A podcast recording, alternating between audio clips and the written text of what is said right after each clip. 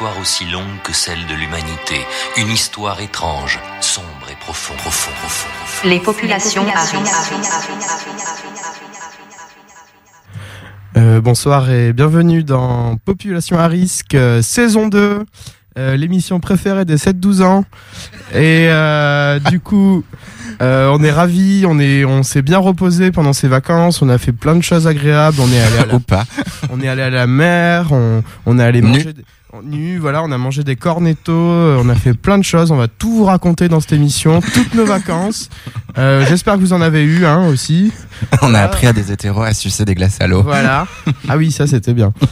Euh, ben moi je suis euh, Lolo Lumpen et j'ai mes amis, je vous laisse vous présenter. Eh ben bonsoir, moi c'est Josie Lacalache. Et je suis de retour. à- Bonsoir. Bonsoir, Josie. Bonsoir. Coucou, c'est Annal Winter. Moi, c'est Aiden. Et Bonsoir, voilà. Aiden. Bonsoir Aiden. Eh ben, L'équipe est au complet. euh, voilà. ouais, attends, tu fais euh, distendre le, Ah, le, vumètre, il est pas content quoi. Euh, je vais baisser ton micro, euh, j'avais non, oublié. non, s'il te plaît. Hop.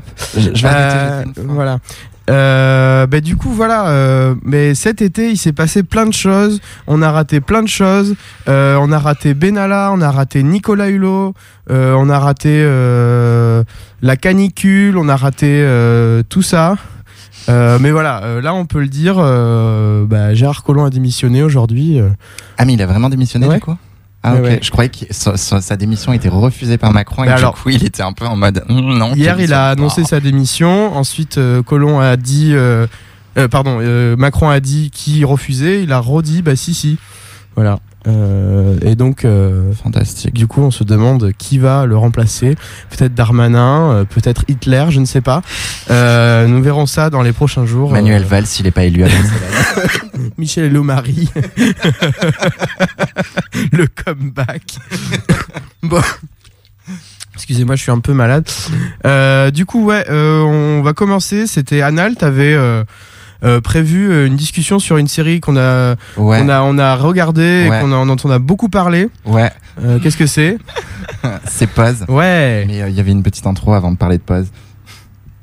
Ah oui? Ouais, mais euh, parce que mais, mais tu t'as fait quasiment mon intro, mais c'est pas grave. Ah oui, pardon. Je vais la refaire quand même. Ah, merde, excuse-moi. T'inquiète. Non mais pas grave. refais-la. Mais euh, du coup, tu- je me disais, bon, de quoi on pouvait Parle parler bien dans le micro. Pardon, de quoi on pourrait parler? Euh, Ouais, parce que le micro tient pas trop. Attends. Ah oui. Euh, de quoi on pourrait parler à la rentrée, et tout ça, et avec tout ce qui s'est passé? Donc la loi ORE est passée, parcoursup c'est un désastre, tout part à volo, c'est la grosse merde. Il y a toujours des camps pour homo et pour trans en Tchétchénie. La manif pour tous est en train de se réveiller avec le projet de PMA pour les lesbiennes.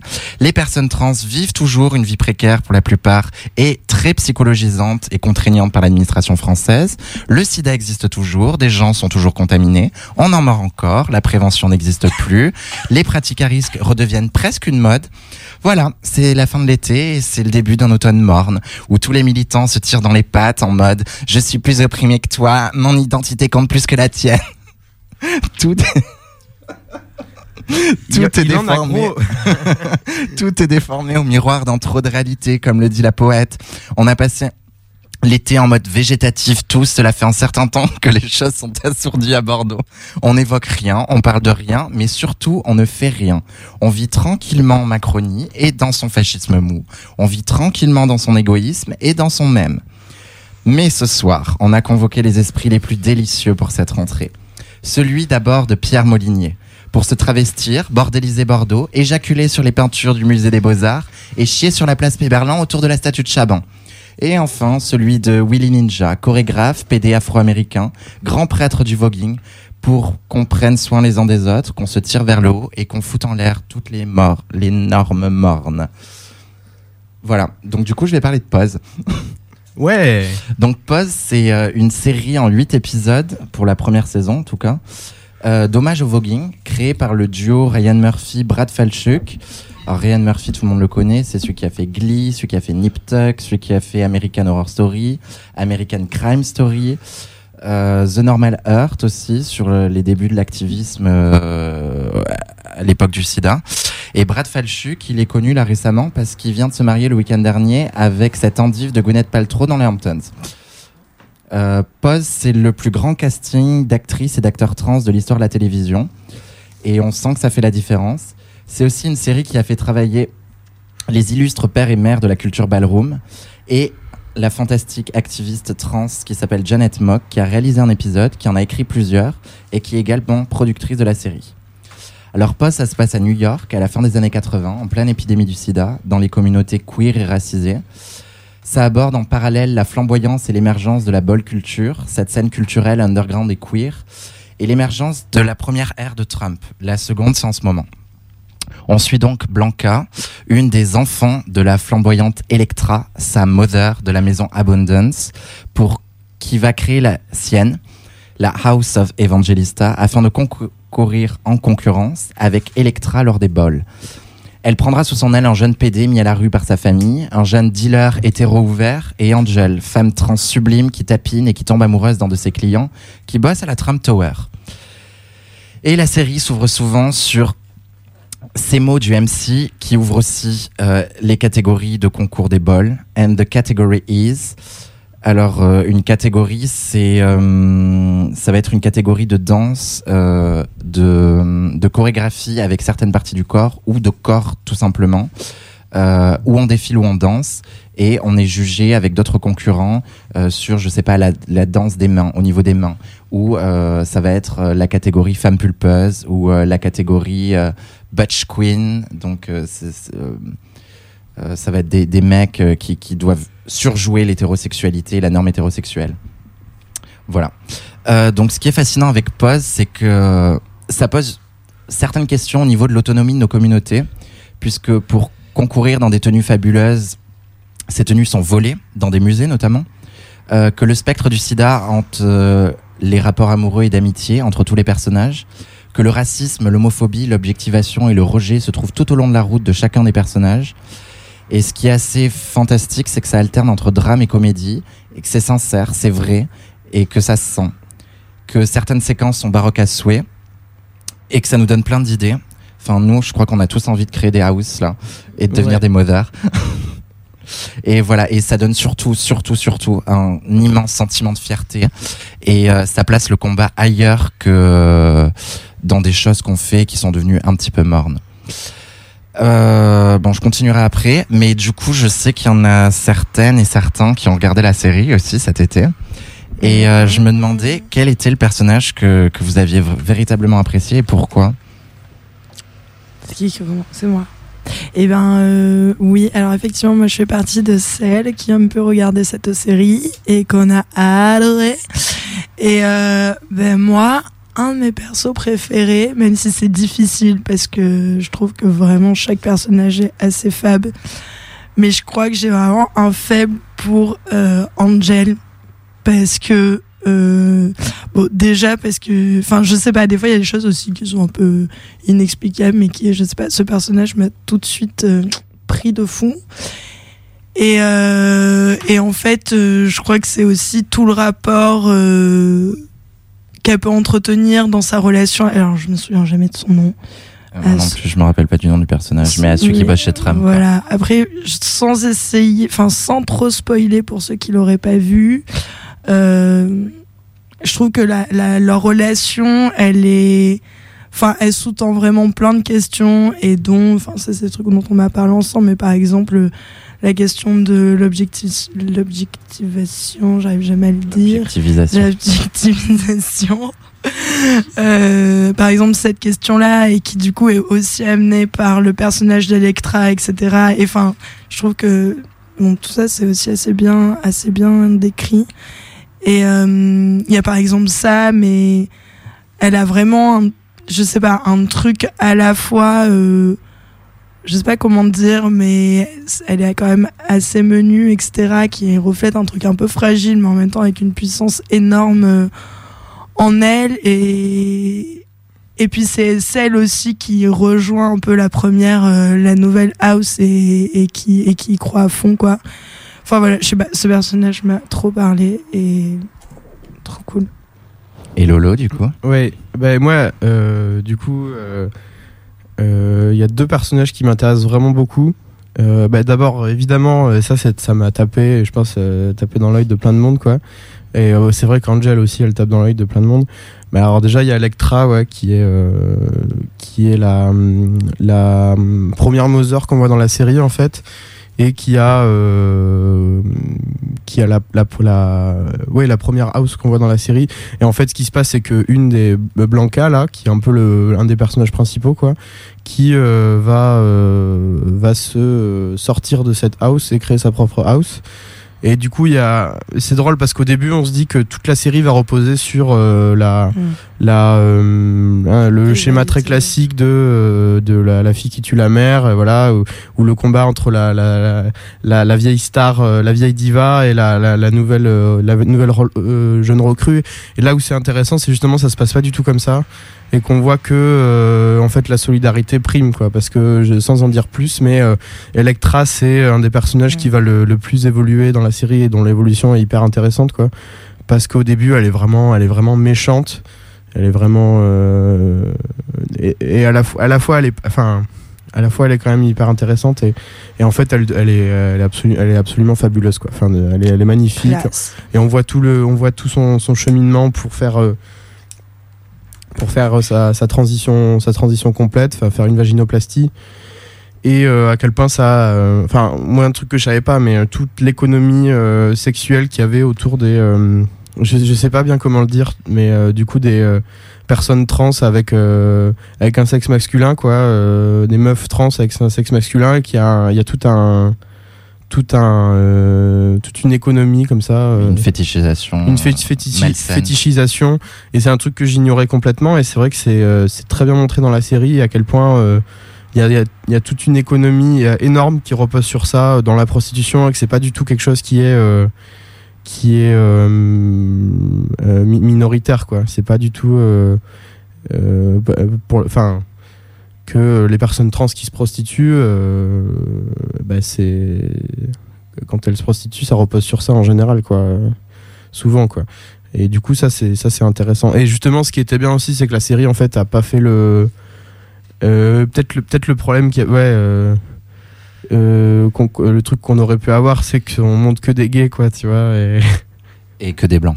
et que des blancs Et que là, Ouais, les ça- blancs, pour une fois, sont les personnages secondaires, voire tertiaires de la série. ouais en même temps si on avait montré des blancs ce serait vraiment de la, de la réécriture de l'histoire mais mais euh, qu'on se concentre pas euh, mais c'est marrant parce que je me souviens dans Paris is Burning ils disent euh, ils disent ils disent gay même quand ils sont transsexuels quoi tu vois c'est et euh, bah voilà ouais, ça ça ouais en fait ça, ça en, en- en creux il y a quand même Paris is Burning qu'il faut voir même je pense avant euh, euh, En fait, tu, tu vas dire tout ce que j'ai préparé. ah merde, pardon. Excuse-moi. Et en fait, ouais, l'autre personnage qui m'intéresse beaucoup, et en en discutant avec une amie, euh, c'est vrai qu'il y, y a un truc. euh, là, où la série, elle devient, elle est hyper intéressante aussi, c'est le personnage de. on se souvient jamais. C'est Stan, c'est ça? Du coup, c'est le, c'est le client de de Angel. Et euh, donc c'est lui, c'est pour le coup, c'est un blanc. Il vient de de euh, de la, la classe moyenne euh, plus quoi. Et il vit vit dans une un truc pavillonnaire avec sa femme. Et du coup il trouve un boulot dans la dans la Trump Tower. Bon ça c'est ça c'est un peu c'est un peu hein, c'est un peu grotesque c'est ça qui est cool. Enfin c'est euh, assez caricatural c'est cool. Mais là où c'est intéressant c'est que c'est vraiment ce personnage c'est vraiment il est, hyper mystérieux quoi. C'est-à-dire euh, y a en fait c'est le personnage qui représente la le l'extérieur du monde quoi. L'extérieur du monde euh, des bols. Et euh, en fait c'est le personnage qui représente quelles étaient les interactions que pouvaient avoir les gens qui étaient dans ce monde là avec euh, avec l'extérieur avec les normes et donc là ça passait par la par la prostitution quoi et finalement ce personnage il est intéressant parce qu'il est euh, c'est un, un personnage qui vit dans, un, dans une normalité totale et on- enfin et il a l'air complètement vide quoi c'est même pas on, on peut même pas dire euh, qu'il est dépressif ou qu'il est qu'il en a marre des normes, c'est- c'est c'est presque un personnage existentiel, quoi. C'est vraiment. euh, Il y a un truc hyper intéressant qui se passe parce que euh, la scène où il y a une scène où il va, il va, il dit justement à Angel parce qu'en fait, enfin, il se passe beaucoup plus que de la simple prostitution, quoi. Clairement, il en tombe amoureux et enfin, et lui, ça, ça lui fait. euh, on, se dit que ça lui fait euh, des nœuds dans la tête, mais on sait pas trop, quoi. Vraiment, ce personnage est assez mystérieux. Et il y a la scène où il va, il va dans le bol, dans un bol, et là vraiment, il, se prend un truc dans la gueule, quoi, qu'il comprend pas et. et en fait, on sait pas si. On on sait pas vraiment. C'est- J'ai l'impression que c'est plus compliqué que juste un personnage très normé qui, est attiré par un truc anormal. C'est vraiment euh, un espèce de, de, de vide existentiel énorme, quoi. Euh, c'est- vraiment au-delà, quoi. Et en fait, il se le, fait de rencontrer des, gens comme ça qui, qui à cause de leur, enfin, de leur devoir de survie, euh, de, enfin, de leur, euh, le fait d'avoir à survivre et qui essayent de magnifier leur ça, ça le renvoie à- au fait à, sa pro- à son propre vide existentiel. Et du coup, ouais, je, je le trouve, je le trouve hyper intéressant ce personnage parce qu'il pose un truc. euh, il, il pose, c'est pas que euh, justement la série montre pas que euh, euh, pas que l'univers des bols quoi. C'est vraiment euh, le milieu, mais aussi comment on sort du milieu quoi. Quels sont les liens avec le reste du, du monde quoi. Mm, mm. Et du coup, euh, ouais, je trouve que ce personnage est vraiment très euh, très intéressant quoi. Mais il le dit à Angel d'ailleurs à un moment, il lui dit que son monde à elle est vrai Ouais. et que lui il vit dans le faux Oui, oui, c'est ça. tout ouais. le temps. Mm. C'est ça. Ça, et-. Ça, c'était, ouais, mais ça c'était presque, c'était presque grossier quoi. Mais euh, c'était, c'était presque, il soulignait presque Ça le. Ryan Murphy. Oui voilà, c'était, grossier parce qu'il soulignait presque le, le, le concept qu'était ce personnage du justement de. euh, Enfin c'est, ouais, c'est, c'est, c'est vraiment intéressant quoi. Mm, mm. Euh, Enfin voilà, ça fait vraiment euh, personnage de, euh, je sais pas, de théâtre de l'absurde ou je sais pas quoi, euh, qui Ouais. sait pas ce qu'il fait. pff. en fait, ouais, qui a même pas, il y a même pas de psychologie. Le mec, il a aucune psychologie en fait, on sait pas. Et du coup, ouais, c'est un trou noir quoi. C'est, moi, ça me, ça m'a trop fasciné quoi. Et Et qu'à côté, tu vois, il y a des, des personnalités fabuleuses, mais ça c'est facile de les aimer, tu vois. Mais là, là, là, là, on est face à un trou noir quoi, et et du coup, c'est, intéressant quoi. Bon. Voilà, c'est pour ça que je voulais en parler. Ouais, euh, bah, cool. Ben, euh, moi, je vais pas parler plus que ça du personnage que j'ai préféré, mais euh, euh, c'est le MC en fait, c'est celui qui anime le- la soirée de la soirée ballroom, euh, qui s'appelle Prétel et euh, Prétel a quelque chose de c'est un personnage qui est présenté comme extrêmement excentrique, extrêmement flamboyant. C'est lui qui fabrique les robes, les tenues. Il a toujours des tenues absolument incroyables. Il est, euh, il est expansif euh, et en même temps extrêmement caustique avec tous les commentaires qu'il fait pour animer. Et puis il anime ça hyper bien. Et en même temps, c'est quelqu'un qui est plein de faiblesses, qui est, qui est plus, plus âgé que la plupart des personnages et euh, qui a vu nombre de ses amants mourir du sida. Et qui, a un rapport à ça qui est très particulier et un, un rapport à la mort et à la disparition en fait de toute cette culture qui, qui voit arriver en fait et euh, oui voilà. Et Prétel c'est un peu cool. Après sinon enfin ce, ce serait pas une vraie présentation si on faisait pas quelques critiques. Alors c'est pas moi qui ai fait les critiques mais euh, j'ai lu il y a quelque temps un, un article écrit par Didier Lestrade sur Slate qui parle de la série. Et euh, où Lestrade expliquait que pour lui la série passait à côté de son sujet euh, et notamment pour trois choses principales. La première qu'il euh, qu'il montrait, c'était l'anachronisme des musiques, qui pour lui ne collait pas à celles qui étaient écoutées à l'époque, celles sur lesquelles il dansait à l'époque, et qui avait même certaines musiques qui étaient de la musique euh, dite de blanc, euh, qui n'étaient pas écoutées par ces communautés en fait. Et qu'il y a beaucoup d'effets qui sont faits parce que la BO est hyper bien enfin ça, donne envie de danser de pleurer de, faire l'amour et tout ça mais il il y a plein de musique en fait ça ça- ça a rien à voir avec la culture voguing.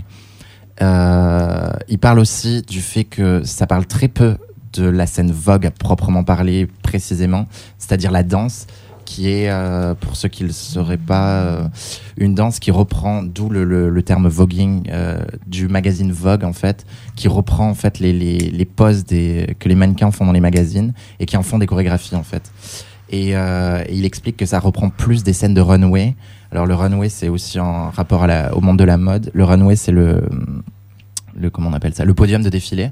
Et, euh, et en fait on, on défile en exhibant son corps en exhibant des parties de son corps en exhibant une tenue euh, en exhibant un certain style etc etc et euh, et qu'il y a très peu de scènes de voguing euh, telles qu'elles se font euh, à l'intérieur de la série.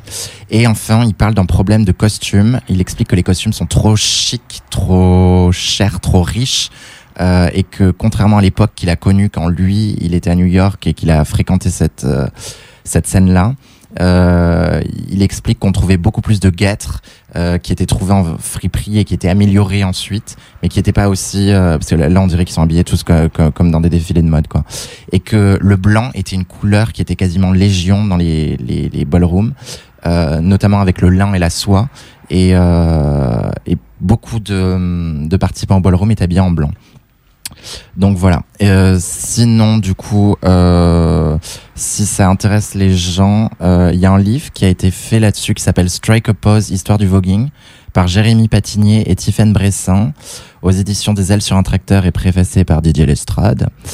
Comme nous l'a dit Lolo tout à l'heure, le documentaire Paris is Burning de 1991 par Jenny Livingston.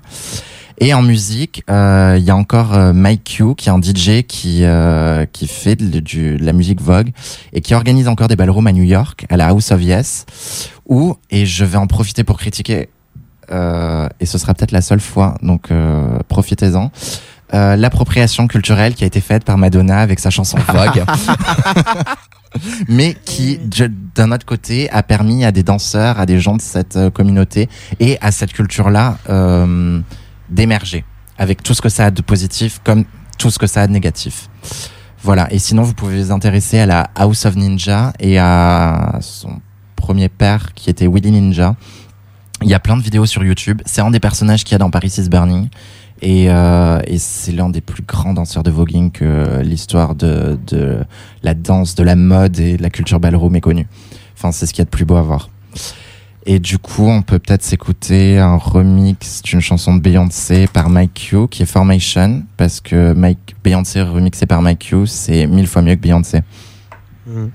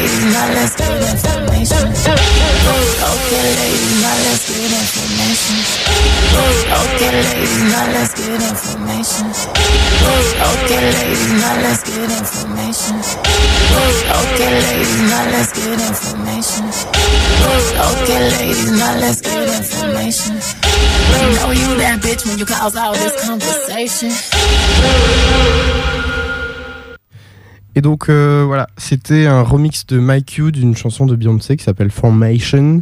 Et, euh, et en fait, c'est bien, euh, c'est mieux que Beyoncé. Parce que Beyoncé, c'est pas bien.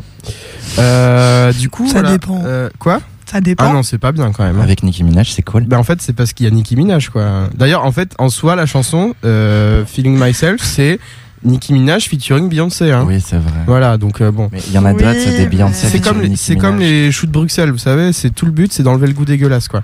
Oh, alors, chacun ses ah, goûts. attends, Moi, j'adore les choux de euh, Bruxelles. T'as fait distordre le vumètre. Non, c'est pas trop vrai, mais. Alors, Josie, tu nous avais préparé euh, une lecture de Ki- King Kong Theory de Oui. euh, Michel Houellebecq, c'est ça Voilà. Au feu, Michel Houellebecq et vive Virginie Despentes. C'est clair. Mon Dieu. Euh, oui, j'ai préparé une lecture de King Kong Theory parce que en, en préparant cette émission, je me suis dit mais mais quelles femmes féministes n'avons pas nous lu dans cette émission l'année dernière? Et oui, Oh, Il y en a plein. Solanas. il y en a plein. Par exemple. Oui, bon, vous me laissez parler, c'est mon, c'est mon moment. Donc, je disais, quelles féministes n'avons-nous pas lu l'année dernière Et oui, nous sommes passés à côté de Virginie Tu parles comme dans une matinale, euh, Oui. Josie. euh. Vous m'avez dit de mettre le ton. soirale, là. C'est une soirale. Vous m'avez dit de mettre le ton, alors euh, j'ai pris le premier truc que je savais faire. Alors, du coup, la météo du genre. Alors, non, du coup, King Kong Theory. Et euh, voilà, j'ai choisi un petit passage, page 25. euh, Je me lance. Alors, ça fait. La maternité est devenue l'aspect le plus glorifié de la condition féminine. C'est aussi en Occident le domaine dans lequel le pouvoir de la femme s'est le plus accru. Ce qui est vrai depuis longtemps à propos des filles, c'est cette emprise totale de la mère l'est devenue à propos des fils. La maman sait ce qui est bon pour son enfant. On ne le répète sur tous les tons. Et elle porterait intrinsèquement en elle ce pouvoir stupéfiant. Réplique domestique de ce qui s'organise dans le collectif. L'État, toujours plus surveillant, sait mieux que nous ce que nous devons manger, boire, fumer, ingérer, ce que nous sommes aptes à regarder, lire, comprendre, comment nous devons nous déplacer, dépenser notre argent, nous distraire. Quand Sarkozy réclame la police dans l'école ou Royal l'armée dans les quartiers, ça n'est pas une figure virile de la loi qu'ils introduisent chez les enfants, mais la prolongation du pouvoir absolu de la mère. Elle seule sait punir, encadrer, tenir les enfants en état de nourrissage prolongé. Bisous maman. Un État qui se projette en mer, non je l'adore. Un État qui se projette en mère toute puissante est un État fascisant. Le citoyen d'une dictature revient au stade du bébé. Langé, nourri et tenu au berceau par une force omniprésente qui sait tout, qui peut tout, a tous les droits sur lui pour son propre bien. L'individu est débarrassé de son autonomie, de sa faculté de se tromper, de se mettre en danger. C'est ce vers quoi notre société tend, possiblement parce que notre temps de grandeur est déjà loin derrière nous. Nous régressons vers des stades d'organisation collective infantilisante, infantilisant l'individu.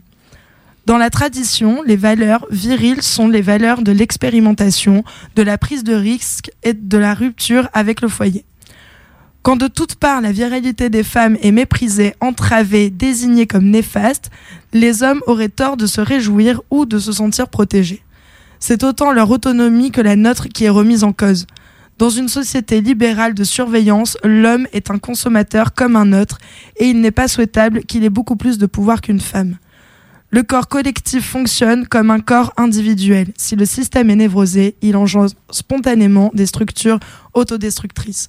Quand l'inconscient collectif, à travers ces instruments de pouvoir que sont les médias et l'industrie de l'ent- de l'entertainment, survalorise la, maternité, ce n'est ni par amour du féminin, ni par bienve- bienveillance globale. La mère investie de toutes les vertus, c'est le corps collectif qu'on prépare à la régression fasciste. Le pouvoir qu'un État mal- malade octroie est forcément suspect. On entend aujourd'hui des hommes se lamenter de ce que l'émancipation féministe les dévirilise. Ils regrettent un état antérieur quand leur force prenait racine dans l'oppression féminine. Ils oublient que cet avantage politique qui leur était donné a toujours eu un coût. Le corps des femmes n'appartiennent aux hommes qu'en contrepartie de ce que les corps des hommes appartiennent à la production, en temps de paix, à l'État, en temps de guerre. La confiscation du corps des femmes se produit en même temps que la confiscation du corps des hommes. Il n'y a de gagnant dans cette affaire que quelques dirigeants.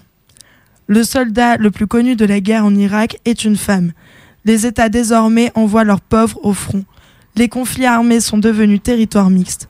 De plus en plus, la polarité dans la réalité se fait en fonction de la classe sociale. Les hommes dénoncent avec virulence avec virulence injustice sociale ou raciale, mais se montrent indulgents et, et pardon, quand il s'agit de domination machiste. Ils sont nombreux à vouloir expliquer que le combat féministe est annexe, un sport de riches, sans pertinence ni urgence. Il faut être crétin ou seulement malhonnête pour trouver une oppression insupportable et juger l'autre pleine de poésie. C'est de quoi on parle. De la même manière, les femmes auraient intérêt à mieux penser les avantages de l'accession des hommes à une paternité active plutôt que profiter du pouvoir qu'on leur confère politiquement via l'exaltation de l'instinct maternel. Le regard du père sur l'enfant constitue une révolution en puissance. Ils peuvent notamment signifier aux filles qu'elles ont une existence propre en dehors du marché de la séduction, qu'elles sont capables de force physique, d'esprit, d'entreprise et d'indépendance, et de les valoriser pour cette force sans crainte d'une punition immanente. Ils peuvent signaler aux fils que la tradition machiste est un piège, une sévère restriction des émotions au service de l'armée et de l'État. Car la virilité traditionnelle est une entreprise aussi mutilatrice que l'assignement à la féminité. Qu'est-ce que ça exige au juste être un homme, un vrai? Répression des émotions, taire sa sensibilité, avoir honte de sa délicatesse, de sa vulnérabilité. Quitter l'enfance brutalement et définitivement, les hommes-enfants n'ont pas bonne presse être angoissé, par la taille de sa bite, savoir faire jouir les femmes sans qu'elles sachent ou veuillent indiquer la marche à suivre, ne pas montrer sa faiblesse, museler sa sensualité, s'habiller dans les couleurs ternes, porter toujours les mêmes chaussures patonnes, ne pas jouer avec ses cheveux, ne pas porter trop de bijoux, ni aucun maquillage. Devoir faire le premier pas, toujours, n'avoir aucune culture sexuelle pour améliorer son orgasme. Ne pas savoir demander d'aide, devoir être courageux, même si on n'en a aucune envie valoriser la force quel que soit son caractère, faire preuve d'agressivité, avoir un accès restreint à la paternité, réussir socialement pour se payer les meilleures femmes, craindre son homosexualité car un homme, un vrai, ne doit pas être pénétré. Ne pas jouer à la poupée quand on est petit, se contenter des petites voitures et d'armes en plastique super moches. Ne pas trop prendre soin de son corps, être soumis à la brutalité des autres hommes, sans se plaindre, savoir se défendre, même si on est doux, être coupé de sa féminité symétriquement aux femmes qui renoncent à leur virilité, non pas en fonction des besoins d'une situation, d'un caractère, mais en fonction de ce que le corps collectif exige. Afin que toujours les femmes donnent les enfants pour la guerre et que les hommes, les hommes acceptent d'aller se faire tuer pour sauver les intérêts de trois ou quatre crétins à vue courte. Si nous n'allons pas vers cet inconnu qu'est la révolution des genres, nous connaissons exactement ce vers quoi nous régressons. Un État tout-puissant qui nous infantilise, intervient dans toutes nos décisions pour, nous, pour, notre, pour notre propre bien, qui, sous prétexte de mieux nous protéger, nous maintient dans l'enfance, l'ignorance, la peur de la sanction, de l'exclusion. Les traitements de faveur qui jusqu'alors étaient réservés aux femmes avec la honte comme outil de pointe pour les tenir dans l'isolement, la passivité, l'immobilisme pourraient s'étendre à tous.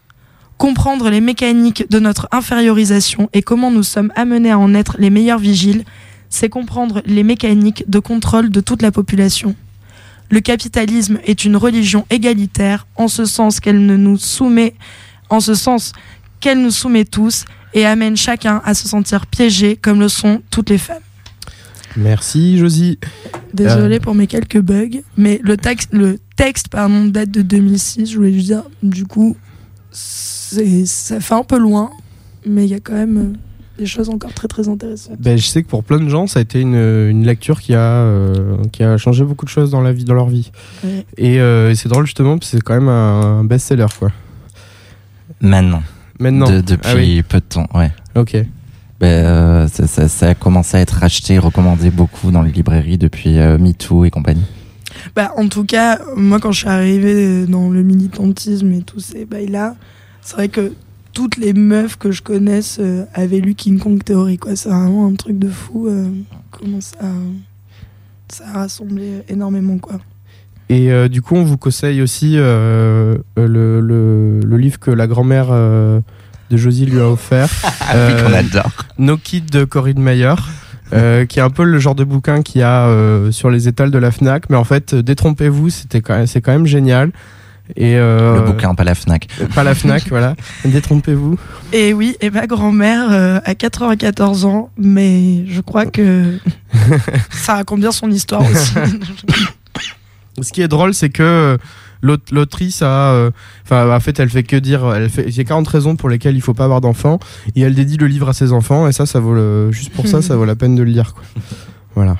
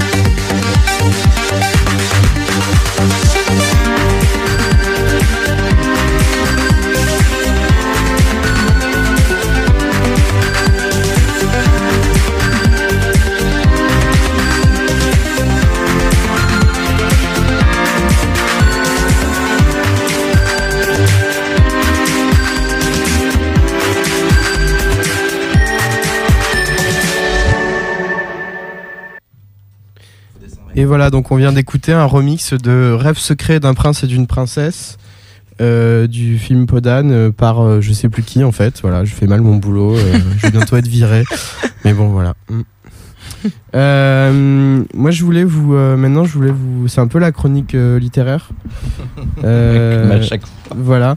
Je voulais vous parler d'un livre qui m'a beaucoup touché, qui s'appelle qui s'appelle Jour de pouvoir de Bruno Le Maire, euh, qui est un livre qui est sorti en 2013. Euh, en fait, avant, avant même de vous parler du livre, j'aimerais euh, vous raconter euh, les circonstances dans lesquelles je l'ai trouvé. En fait, j'étais avec Canal, on sortait du CGID, on venait de faire nos tests. Et Nos tests VIH. Nos tests VIH. Et autres IST. Voilà, donc allez vous faire tester, c'est gratuit et anonyme au Cégide. Euh, c'est un peu chiant, mais bon, c'est gratuit. Et on peut draguer un peu. Et Il y a ouais, il y a moyen. des BG, ouais, il y a des BG. Euh, Même moi, je peux aller draguer. Ouais, ouais, ouais. Ouais, sûr, ouais. Euh, du coup, avant toute chose, j'aimerais, j'aimerais juste vous lire le résumé et après il y a deux, deux, ex- deux extraits euh, vraiment les, les meilleurs que j'aimerais vous lire. Euh, voilà, donc pour vous présenter un peu le livre, voilà. Euh, Jour de pouvoir, euh, de... c'est édité à Galli- chez Gallimard d'ailleurs, à la NRF, hein. Euh, comme Proust. Euh, de 2000, de- Comme Pasolini. comme aussi. Pasolini. De 2010 à 2012, Bruno Le Maire est ministre de l'Agriculture dans le gouvernement de François Fillon. Jour après jour, il sillonne la France, rencontre un monde rural en crise, cherche des solutions. Il multiplie aussi les négociations européennes. Enfin, il parcourt la planète pour préparer le G20 agricole. Ces déplacements multiples lui donnent une vision nouvelle des rapports de force internationaux et de la place du pouvoir politique. À mesure que le scrutin de mai 2012 se rapproche, le portrait de Nicolas Sarkozy se fait plus intime, plus précis. Il révèle un homme inconnu du grand public, confronté aux contraintes de la réalité. Dans un contexte globalisé, dans un contexte globalisé, ah que peut changer le président de la République? Quel est son pouvoir? Quelles sont ses marges de manœuvre? Ce sont toutes ces vérités que Bruno Le Maire nous montre de manière saisissante. Son regard singulier nous fait découvrir un monde politique différent Mmh. et neuf. Donc euh, j'aimerais vous lire. euh, En fait voilà, moi j'ai cen- j'ai centré mes extraits vraiment sur euh, les passages où euh, on découvre euh, les relations qu'avaient Nicolas Sarkozy et Bernadette Chirac, euh, qui vraiment nous nous montre euh, nous montre un, un monde politique différent et neuf quoi. Euh, Donc 2011, jeudi 28 avril. Euh, Vous croyez que c'est vraiment utile ces ceintures, Nicolas? Ah, je vous assure que oui, Bernadette. Je vais vous dire, Bernadette. J'ai vu un de mes collaborateurs dans un petit avion comme celui-là. Il y a eu un trou d'air, il a été projeté au plafond. Projeté, d'un coup. Et il s'est fait mal Une minerve, Bernadette. Une minerve pendant six mois. Alors, dans ces conditions, Bernadette Chirac laisse le président ajuster. Ça, c'est Bruno Le Maire qui parle. hein. Bernadette Chirac laisse le président ajuster sa ceinture au-dessus de son tailleur en laine avec une prévenance Chanel, infinie. D'un autre côté, c'est pas la peine non plus de la serrer comme un saucisson. Hein. Ce qui compte, c'est qu'elle soit attachée. Hein. Assis en face, Nathalie Kosciusko-Morizet et moi les écoutons discuter. Vous êtes bien installée, Bernadette? Bon, alors ça va. Il se tait. Une hôtesse vient installer la nappe et les couverts pour le petit déjeuner. Nathalie croise ses jambes. Tu as mis tes bottes Hermès, Nathalie. Elles sont magnifiques. Hermès, c'est cher, mais c'est magnifique. Il se tourne vers sa voisine. Mais vous, Bernadette, vous êtes un peu gestionnaire d'Hermès, non? Comment ça, Nicolas? Maintenant que Bernard Arnault a racheté une part d'Hermès, vous êtes bien au conseil de LVMH. Donc vous êtes un peu gestionnaire d'Hermès. Vraiment, un tout petit peu. Allons, Bernadette, vous faites partie des ticounes de la finance. Maintenant, des ticounes de la finance. Les lèvres fines de Bernadette Chirac esquissent un sourire. Elle hoche la tête à plusieurs reprises, comme pour dire Alors, vous vraiment, hein? Alors? Il continue sur le même ton un peu ironique, un peu charmeur. En tout cas, Hermès, c'est une belle maison, hein. Mais qu'est-ce que c'est cher, hein? C'est hors de prix. Le Kelly de base, pas le Kelly en croco, hein. Le Kelly de base, il est quand même à 5000 euros. 5000 euros. Je l'ai dit l'autre jour à la famille. 5000 euros tout de même, vous vous rendez compte? Mais si, je vous assure, 5000 euros. Écoutez, je suis pas un plouc, je connais. Un livre de poche est posé devant lui. Bernadette Chirac le fait pivoter vers elle du bout des doigts. Un barrage contre le Pacifique, c'est bien ça? Il change subitement de ton, devient plus grave. C'est le plus beau livre de Duras. Beaucoup plus beau que l'amant, parce que c'est son histoire, l'histoire de sa mère. Elle le regarde admirative. En fait, vous lisez beaucoup, Nicolas. Beaucoup. Oui, je lis beaucoup. On croit que je lis rien. Je lis beaucoup. Mais je vais vous dire, Bernadette, j'ai un faible pour Stendhal. Et un faible encore plus important pour la chartreuse de Parme. La chartreuse de Parme, c'est magnifique. Fabrice Del Dongo est un imbécile, un fat. Mais la chartreuse de Parme est une merveille. Ce regard se durcit. Les cuistres me reprochent de pas aimer la, la, princesse de Clèves. La princesse de Clèves, je l'ai lu trois fois. J'y peux rien si c'est ennuyeux à mourir. Tandis que Stendhal, je me régale. Vous avez bien raison, Nicolas. Bernadette Chirac rajuste son cardigan sur sa poitrine. Le président continue. Il y a aussi Flaubert, l'éducation sentimentale. Pour moi, c'est une merveille. Il y a une description de forêt dans l'éducation sentimentale, une merveille. Tous les détails, la mousse, le lichen, l'écorce, les feuilles. Vous savez qu'il a passé un mois dans la forêt pour avoir une description juste. Un mois. Flaubert, c'était un obsessionnel, comme moi. Mais à un certain niveau, on réussit que comme ça. Il faut être obsessionnel. Le FX70 se pose sur la piste de Brive, une bande de goudron lisse comme un lac, neuve, coupée en deux dans le sens de la longueur par deux bandes parallèles de peinture blanche. On sent bien le, la poésie de Bruno Le Maire. Un, héli- un Il a hélicoptère trop lu Balzac, il Ouais. se prend pour Balzac. voilà. Un hélicoptère nous emmène ensuite à Aigleton. Premier arrêt devant des forestiers qui mettent en marche devant le président et Bernadette Chirac une machine à débiter des sapins. Pardon. En une minute, la machine avale un tronc, les les feuilles le débitent dans un bruit effrayant et le recrache en petites bûches qui tombent mollement dans la sciure. Impressionnant, Bernadette, hein? Impressionnant, Nicolas. Deuxième arrêt dans une cabane forestière où une collation nous est servie.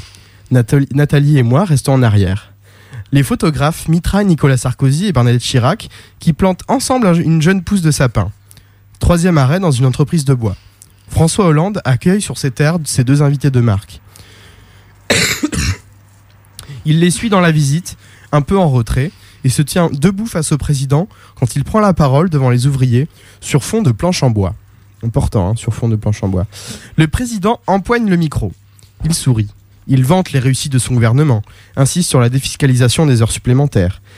Et il y en a combien des heures sup chez vous, hein? Combien? Et ça rapporte combien aux ouvriers? 1500 2000 2000 euros par an?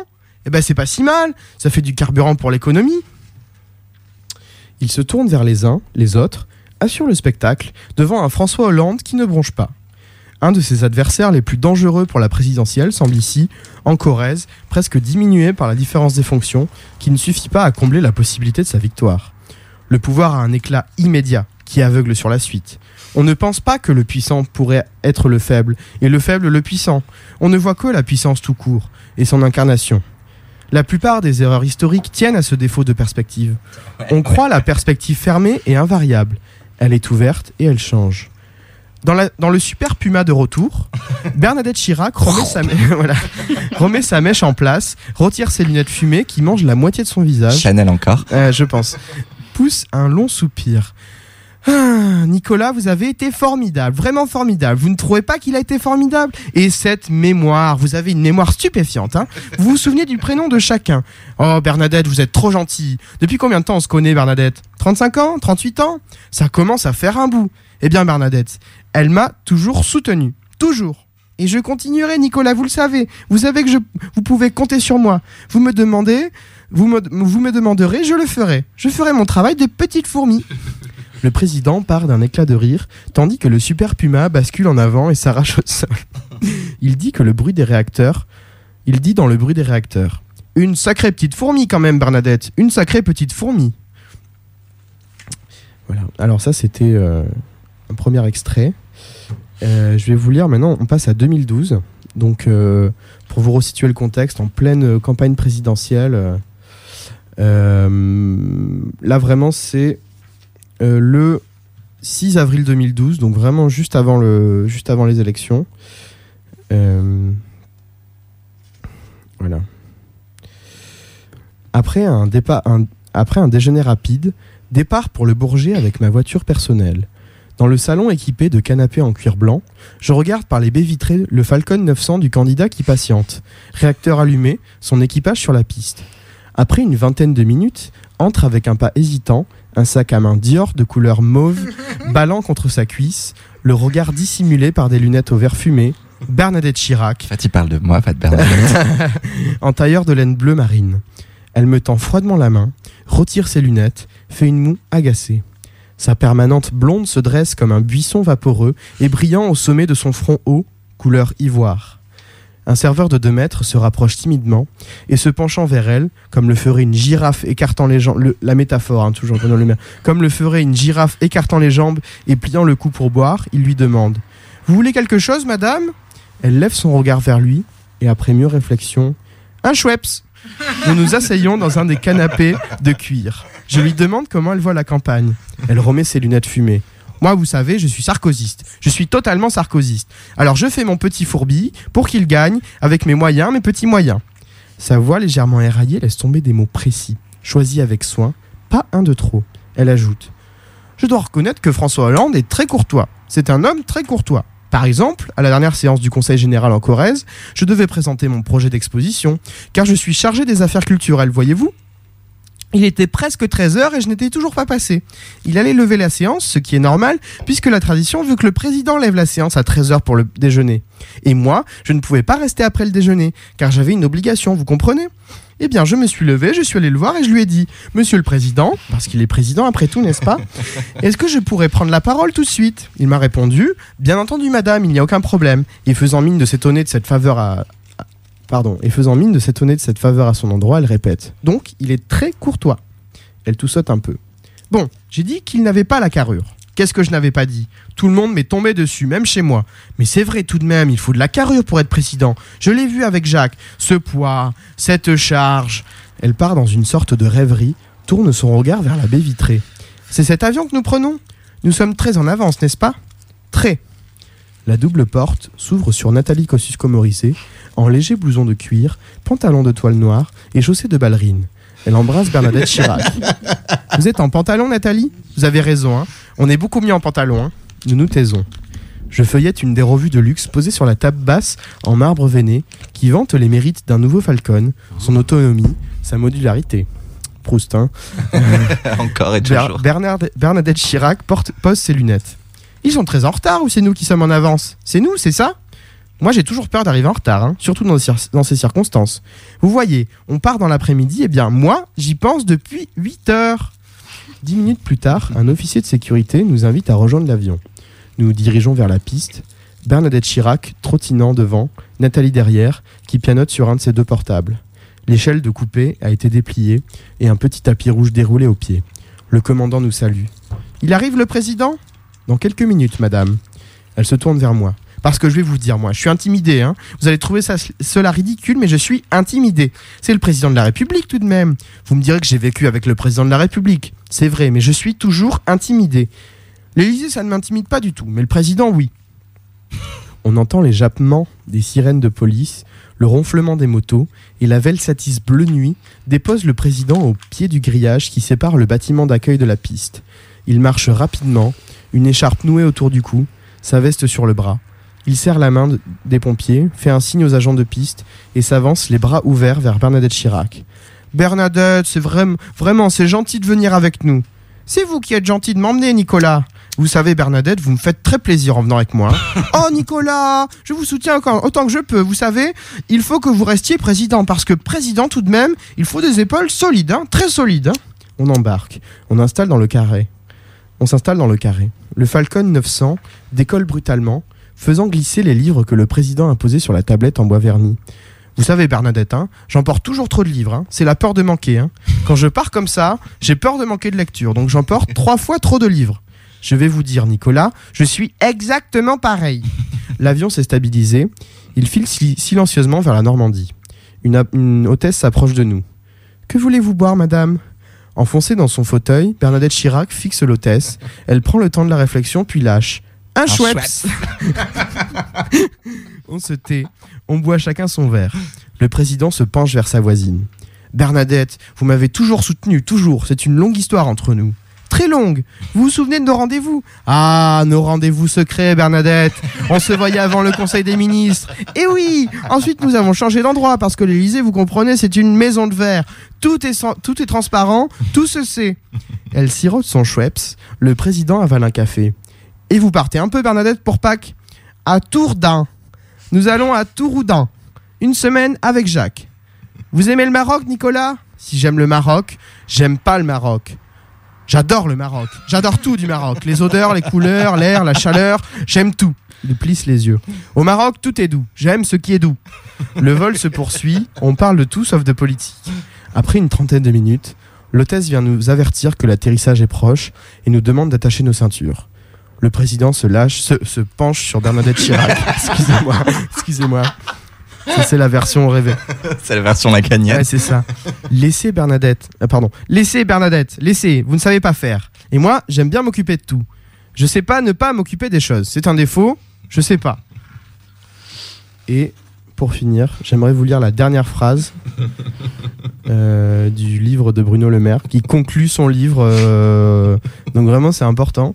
T'as dit combien de pages il faisait le livre? Il fait euh, 427 pages de poésie. Voilà. Euh, Gros format. voilà. GNRF. Donc euh, vend- vendredi 11 mai, donc ça c'est après la, enfin c'est vraiment intéressant de voir ce qui se passe après l'élection de François Hollande euh, du point de vue de Bruno Le Maire. Donc vendredi 11 mai 2012, Évreux. Ginette a acheté des petits fours et tient à ce que je me serve. Dans son appartement du quartier de la Filandière, à Évreux, elle accumule avec son mari Gilbert les souvenirs de campagne électorale. Les photos de Jean-Louis Debré, de Jacques Chirac, une reproduction d'un tableau du général de Gaulle en uniforme de Saint-Cyr. La petite dizaine de personnes qu'elle a invitées pour cette réunion de préparation de législatives se presse dans son salon. Ginette me les présente en lissant sa jupe.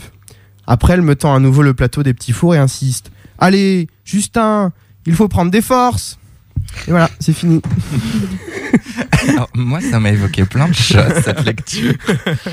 Au premier titre desquels, quand même, j'aimerais trop, après Uma Thurman, après Penelope Cruz et après Nicole Kidman, que Bernadette Chirac fasse une pub pour Schweppes. Ah, ça, ça, ça, ça serait bien, quoi. Et je me rappelle de cette petite phrase prononcée en 2013. Rendez-vous quand dans ma famille, ils ont tous voté Hollande, sauf Jacques, mais il ne le sait pas. Allez hop, un peu de musique. Click, click, pal, where your guns at? Show ya really how to do it, bitch. Bump that. I'm the queen of the shit, bitch. Fuck that. Bitch, I'm on top now. Where your funds at? Click, click, pal, where your guns at? Show ya really how to do it, bitch. Bump that. I'm the queen of the shit, bitch. Fuck that. Bitch, I'm on top now. Where your funds at? Click, click, pal, where your guns at? Show ya really how to do it, bitch. Bump that. I'm the queen of the shit, bitch. Fuck that. Bitch, I'm on top now. Where your funds at? Click, click, pal, where your guns at? Show ya really to do it, bitch. Bump that. I'm the queen of the shit, bitch. Fuck that. BX boy to the grave. Been in the slums, now I'm here for the rage. Black girl, bitch, you never turn the page. I'm a fucking beast, better keep me in the cage. He's a bum bitch. Fuck a nigga just to make chips. I'm a rock star, wanna pick. Wanna talk slick. Send to the pin, call a pick. Leave her with a patch on her eye like she rich. Where your funds at? Click, click, pal, where your guns at? Show ya really how to do it, bitch. Bump that. I'm the queen of the shit, bitch. Fuck that. Bitch, I'm on top now. Where your funds at? Click, click, pal, where your guns at? Show yeah, really do it, bitch. Bump that. I'm the queen of this shit, bitch. Fuck that. Out in London with my London guy, looking hella fancy in my London ride, eating tasty crepes. See, you know what's good. Quay dash a problem, you know I'm hood. I don't need no friends, I don't need no man, but I love them haters cause they on my fans. Wanna autograph or you wanna follow? Got a heavy flow that these hoes could swallow. You don't want no beef, better keep it cute. Cause Quay dash taking all your loot. It's a fucking promise, it's a fucking deal. I don't give no fuck cause they know I'm real. I don't give no fuck cause they know I'm real. I don't give no fuck cause they know I'm real. I don't give no fuck cause they know I'm real. Cause they know I'm real. Cause they know Bitch, I'm on time now. Where your funds at? Click, click, pal, where your guns at? Show ya really how to do it, bitch. Bump that. I'm the queen of the shit, bitch. Fuck that. Bitch, I'm on top now. Where your funds at? Click, click, pal, where your guns at? Show ya really how to do it, bitch. Bump that. I'm the queen of the shit, bitch. Fuck that. To the grave.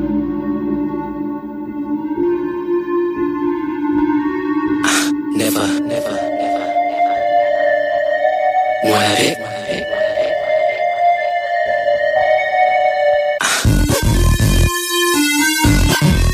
To the grave.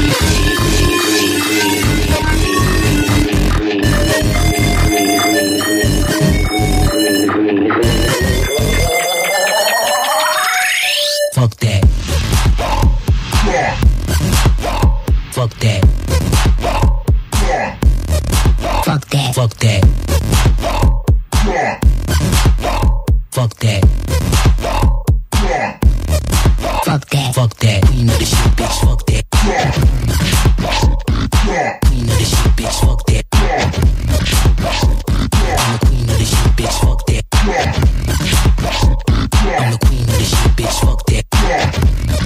Fuck that. Fuck that. Riri, on t'aime. Non, c'est pas du tout Rihanna qu'on vient d'écouter. Euh, non, c'était euh, Qu- euh, et, Queen of This Shit, et c'est produit par la plus grande, par Sophie. voilà. Je t'aime, Sophie. Voilà. Viens en concert à Bordeaux. Ouais, viens en concert, viens t'installer à Bordeaux. Mm, parce que viens, va pas à Lisbonne. Euh, du coup, euh, là c'est en fait à la dernière émission. euh, c'est la séquence dernière émission, voilà, pardon. Il a failli encore piquer une intro. Donc, c'est la séquence dernière émission. Euh, oui, parce qu'à la dernière émission, vu qu'on a duré quand même très très tard, il y a tout un pan d'émissions que vous avez loupé. Et comme on sait que vous nous adorez tellement et que vous avez été tellement déçus, on fait une petite séquence rattrapage où on vous refait en live les meilleurs moments de l'émission. Alors, on n'est peut-être pas dans les Les conditions. meilleurs de- moments qui n'ont pas été enregistrés. oui, on n'est peut-être pas dans les conditions de la dernière émission. Peut-être. euh, Bon, voilà, je vous laisse imaginer. Donc, dans la dernière émission. Josie a sniffé du popper, c'est avant de dire ce qu'elle veut dire. Chut On avait dit qu'on ne disait pas. Euh, alors, dans la dernière émission, vous avez loupé la fameuse lettre, la fameuse lettre d'apostasie d'Anna Winter. Et oui, elle s'est faite apostasier. C'est quoi une apostasie? Eh bien, qu'est-ce qu'une apostasie? Alors, Anna Winter. Alors, Annelle Winter, qu'est-ce qu'une apostasie? Alors, une apostasie, c'est quand on refuse son baptême. C'est-à-dire qu'on envoie une lettre à l'évêché dont dépend l'église où on a été baptisé pour leur dire que on veut refuser son baptême et on devient euh, de facto un hérétique, un apostasié et je ne sais plus trop quoi. Enfin, c'est écrit dans la lettre de toute façon. Et euh, c'est un truc qui s'est beaucoup fait après le, la manif pour tous, euh, quand il y a eu le, le vote sur la loi sur le mariage, et euh, qui s'est fait récemment en Argentine euh, par principalement des femmes, puisque l'influence de l'Église catholique là-bas euh, est connue, et que la loi sur l'avortement n'est pas passée en grande partie à cause de cette influence. Du coup, il y a un nombre incalculable de gens là-bas qui se sont fait apostasier. Voilà. Du coup, Annelle Winter a fait la sienne. Mais c'était. Ouh là là, il y a au moins. il y J'ai a le même moins- âge qu'Amanda en fait. Comme on ne sait pas J'ai autant de dates de naissance qu'elle.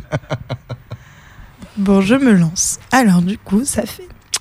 Monsieur l'évêque, ayant reçu mon baptême en l'église de Bip, le Bip, sous le nom d'Annelle Winter, je vous fais part par la présente de mon intention de ne plus apparaître dans vos registres, et ce, pour plusieurs raisons. Deux points. Premièrement, parce que le baptême m'a été imposé sans mon consentement, ce qui va à l'encontre de la liberté de choisir soi-même sa religion, voire ne pas en choisir du tout. Mais la raison principale de ce choix, c'est l'attitude de l'Église dans ses paroles et dans ses actes concernant l'altérité et la liberté. La position qu'elle a presque systématiquement de faire obstacle aux deux. Je souhaite en effet plus faire partie d'une institution qui a encore une vision patriarcale de la société où la femme n'est pas l'égale de l'homme. Je refuse à cautionner le traitement qu'il est fait aux personnes homosexuelles, bisexuelles ou transgenres. Étant concerné directement par la question, puisque oui, j'aime forniquer avec des hommes, des femmes et divers animaux, je me marierai jamais, j'adore la sodomie et il m'arrive de me travestir. Ça commence bien. Le fanatisme me rend folle. Les discours violents et nauséabonds de votre institution et le soutien financier et logistique aux franges les plus conservatrices, traditionnalistes et fascistes de notre société, aujourd'hui avec la manif pour tous, comme hier et tout au long de l'histoire. Alors, excusez-moi, j'ai du mal à baisser, même s'il faut que je fasse avec, avec deux doigts. Avec deux doigts. De toi. Alors attendez, je reprends. C'est moi. Nanananana. Alors que l'argent et l'énergie auraient pu servir des causes plus nobles, ne pensez-vous pas? Me font vomir. De même, j'exècre le discours de l'Église concernant la- le port du préservatif qui contribue à la propagation d'IST, au sommet desquels le VIH qui tue encore 2 millions de personnes dans le monde chaque année. Je crois à la liberté de pouvoir disposer comme on le souhaite de son corps et en cela, je m'oppose à nouveau à vos discours concernant l'avortement, la contraception ou l'euthanasie. Enfin, Autre attitude envers la pédophilie me rend votre attitude envers la pédophilie me rend malade au vu du nombre certain de prêtres, d'évêques et autres titres de défroqués qui violent les enfants dans les sacristies. J'ai lu la Bible il y a quelques années et malgré certains passages qui m'ont profondément dégoûté par leur odeur de naphtaline, j'ai quand même souvent le souvenir d'un livre qui parle d'amour, de pardon et de tolérance. Bien que, comme le disait Pasolini, je trouve intolérable d'être toléré. C'est pour cette liste non exhaustive de raisons que je vous ordonne de radier mon nom du registre des baptêmes et de tout autre fichier manuscrit ou informatique que vous déte- dé- détiendrez. C'était compliqué. Cette lettre fait office de décision définitive. Il est donc inutile de me demander une quelconque confirmation. Conformément aux articles 38, 39 et 40 de la loi numéro 77 du 6 janvier 1978, s'appliquant à la rectification des données personnelles, toute personne physique justifiant de son identité peut exiger du responsable d'un traitement que soit, selon les cas, rectifié, complété, mis à jour, verrouillé ou effacé les données à caractère personnel la concernant, qui sont inexactes, incomplètes, équivoques, périmées ou dont la collecte ou dont la collecte, l'utilisation, la communication ou la conservation est interdite. Conformément à l'alinéa 2 de l'article 40, je vous demande de me fournir sans frais une attestation confirmant cette radiation, que mon nom disparaisse de vos registres sous peine d'être maudit. En cas de non-réception de mon attestation de radiation, je serai dans la joie de saisir la CNIL, voire d'engager toute procédure judiciaire nécessaire pour obtenir le respect de ma volonté présentement exprimée. Cette lettre signait donc mon apostasie, également en vertu de l'article 1364 du droit canon qui dispose l'apostat de la foi, l'hérétique ou le schisma- schismatique encourt une, excommuni- une, une excommunication latae sententiae. Veuillez agréer, monsieur l'évêque, ma plus sincère excommunication. Po, po, po. C'était méchant. On a adoré. Et depuis, je me balade dans le septième cercle de l'enfer, jour et nuit. Ah. D'ailleurs, il a les yeux gorgés de sang. Ça me fait plutôt fumer. Euh, pardon, j'ai fait mourir un peu. Mais euh, est-ce que est-ce que on peut juste dire deux mots sur le procès du Il y a un type qui avait fait un procès à l'église. Ouais. Euh, bah, tu, tu, veux- tu veux en parler, Anal ou euh, Ouais, ok. Bah, ouais, je sais plus quand c'était. Bah, ça va pas être très précis, peut-être. Euh, C'était autour de précis. 2013. Voilà. Et euh, donc quelqu'un avait euh, justement parce que le- l'article informatique loi et liberté des années 70 là dit que normalement sur simple demande on peut être relié de quelques listes de noms que ce soit. Donc quelqu'un a fait un procès à l'église parce qu'en fait bah, toutes les personnes baptisées sont dans un fichier, certes manuscrit mais c'est quand même dans un fichier. Et euh, donc il avait fait un procès à l'église euh, au nom de cet article et euh, il a perdu. Voilà. Donc la justice est partiale, comme tout le monde le sait. Et en fait, donc son nom est conservé et parce qu'en fait, Il est simplement rayé. il est fait. simplement rayé. En fait, ce qu'il faisait déjà avant, euh, c'est qu'en fait, ils rayaient et ils écrivaient à côté apostasier quoi. euh, Oui, par une lettre datée du avec date de la lettre. voilà, c'est ça. Et du coup, euh, en fait, bah, ça continue comme ça. Euh, bah, finalement, le- le- le- cette loi ne s'applique pas à l'Église catholique. Je ne sais pas pourquoi. Je pense que vous avez la c'est pour comptabiliser le, nombre, quand ils comptabilisent le, nombre de catholiques, en fait, ils comptabilisent, on pense, le nombre d'apostasies avec. Ouais, oui, bah voilà. Et en fait, non, c'est faux, les gars. Ouais. Parce qu'il y a, il y a plus de fous et de délirants et de déviants sexuels que de prêtres et de Ouais. cathos. Ouais, ça c'est sûr. Allez, une petite chanson.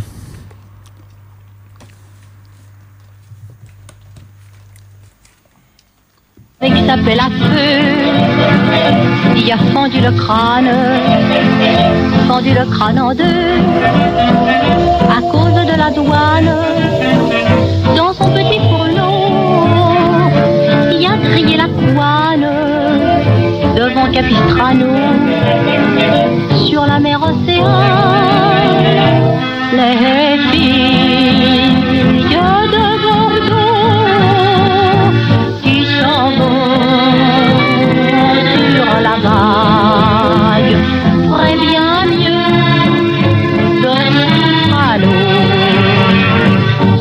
sortir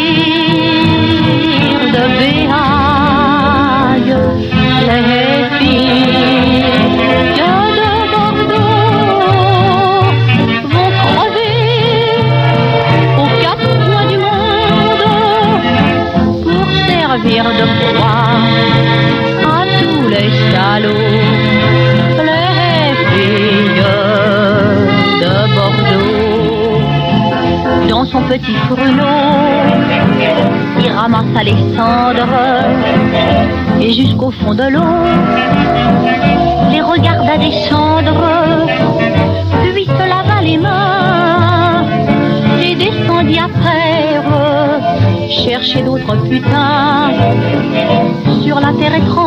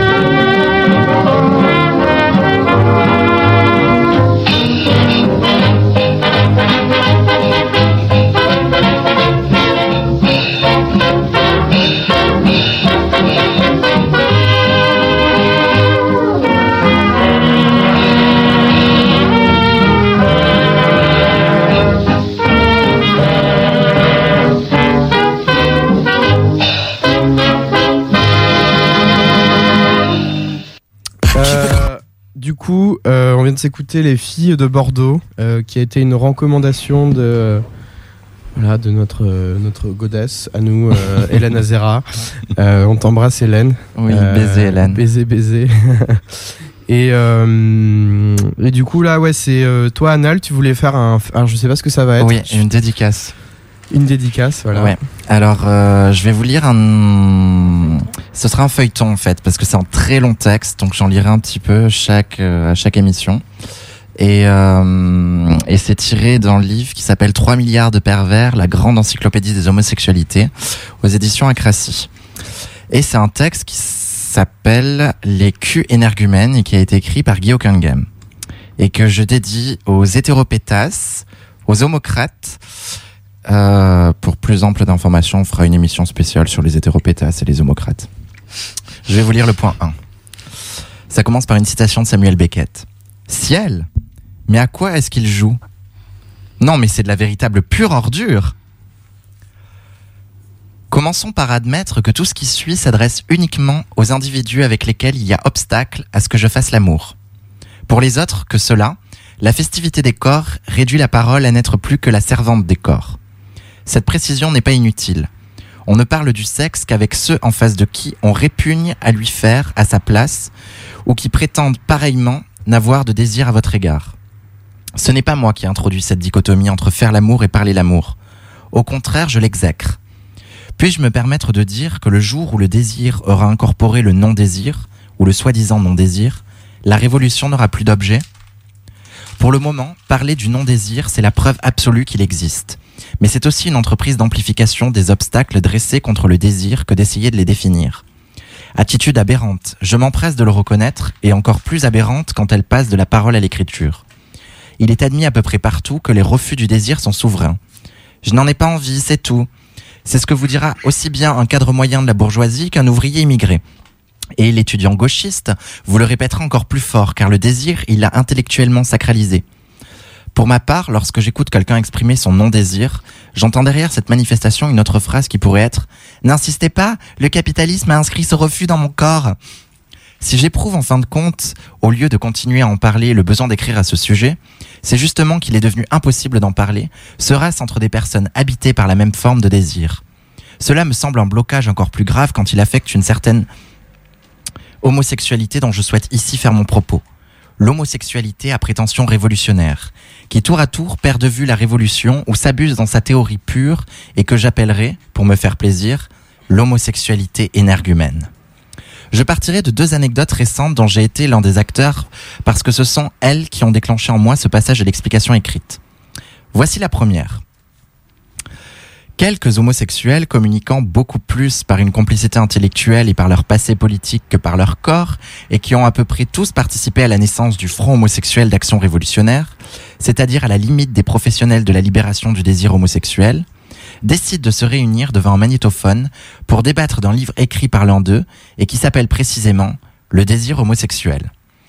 Soudain, comme si un amateur s'était glissé parmi eux, quelqu'un prend la parole et dit Il me semble impossible de parler de ce livre sans d'abord parler du désir homosexuel entre nous et sans savoir d'abord comment il circule ou ne circule pas dans cette pièce. Aussitôt s'installe la plus stupéfiante ambiance de répression de la parole et d'autocensure qui se puisse imaginer. Une situation qui va pourtant durer trois heures et où il sera impossible de parler que de bander. Une situation d'interdiction du désir au milieu de ce qu'on pourrait appeler des militants du désir, dont j'ajoute qu'aucun d'eux, et loin de là, n'a encore maléficié par la nature ou l'âge. Ma seconde histoire se déroule à l'époque des Beaux-Arts à Paris, où chaque jeudi à 20h se réunissent en toute liberté dans un amphithéâtre des homosexuels qui viennent chercher auprès du phare un exutoire autant à leur désir de la lutte politique qu'à leur désir sexuel proprement dit. Qu'il soit bien entendu que nul, sinon eux-mêmes, ne contrarie en, en ce lieu leurs épanchements verbaux, sentimentaux ou corporels.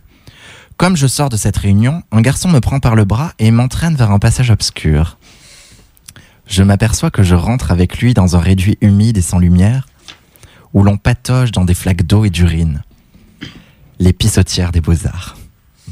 Une demi-douzaine de corps que la pénombre rend anonymes y sont enlacés sans que l'on puisse deviner tout de suite à quel branchement complexe ils s'adonnent.